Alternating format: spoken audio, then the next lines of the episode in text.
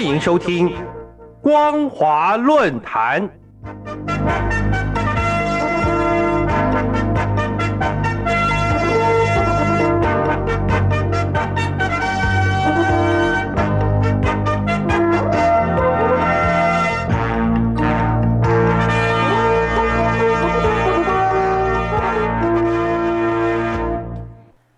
各位听众朋友，大家好，欢迎收听今天的光华论坛，我是兰玲。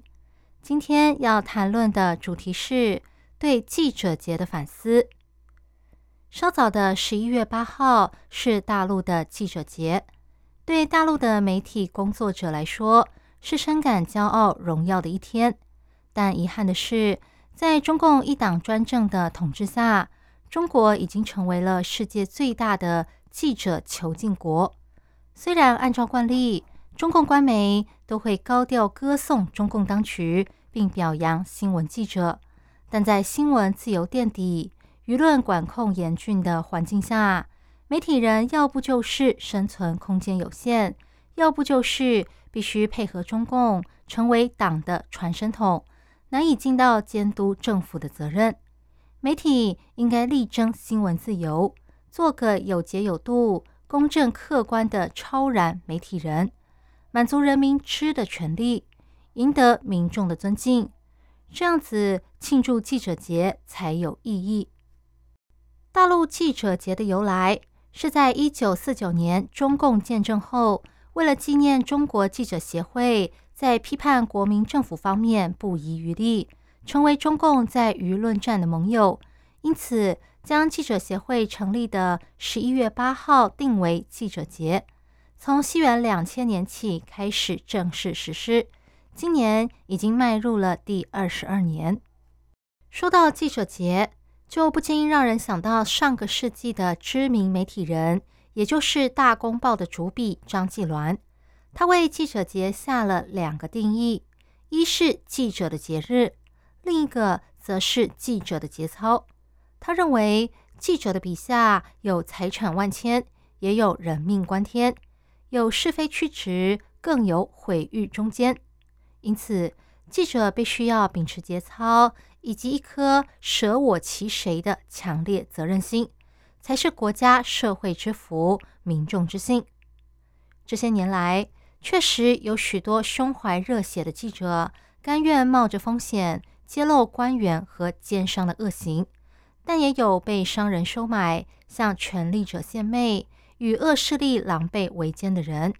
这也是为何大陆民众对记者评价两极的原因。但无论如何，保障记者安全采访的权利是国家应尽的责任，也是展现新闻自由的重要指标。虽然大陆宪法有明文规定，中国新闻出版总署也信誓旦旦的保证。各级人民政府会为新闻工作者提供必要的保障，但事实上，官员或歹徒对记者咆哮甚至攻击的情况仍然屡见不鲜。中共当局还常用各种名义来限制记者的采访权利，钳制舆论方向，甚至进行新闻检查及逮捕记者。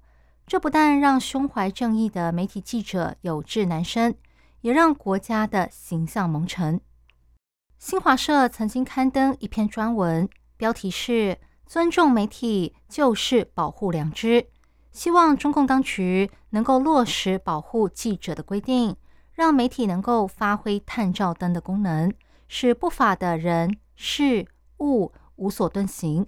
但中共当局似乎无动于衷，一旦记者违逆党意，便打压迫害。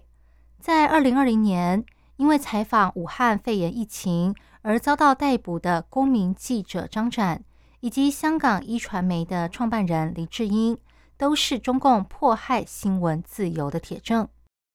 根据无国界记者组织公布的二零二二年全球新闻自由指数，中国大陆在一百八十个国家中排名第一百七十五，几乎年年吊车尾。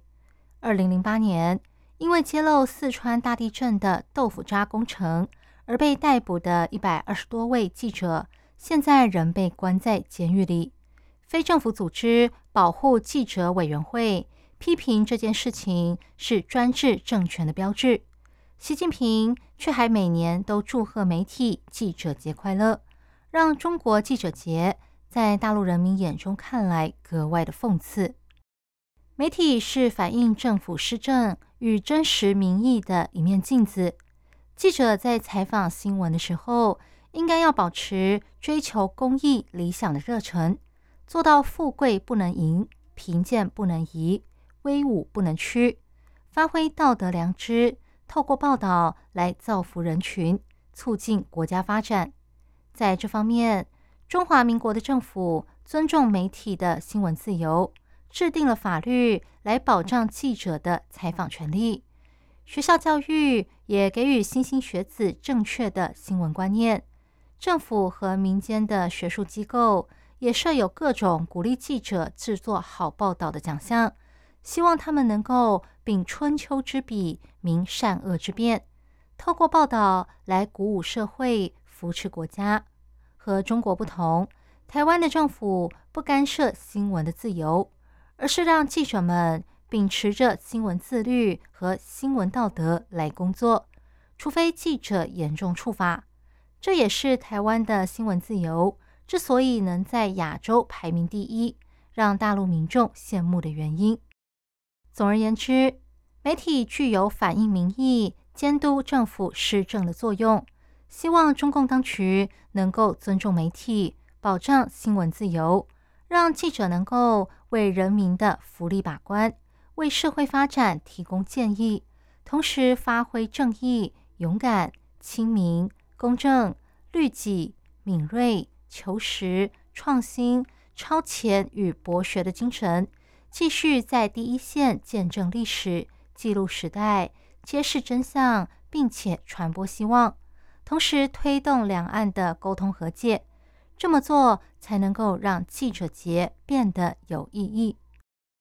以上是今天的光华论坛，今天探讨的主题是对记者节的反思。我是兰玲，感谢您的收听，我们下次再会。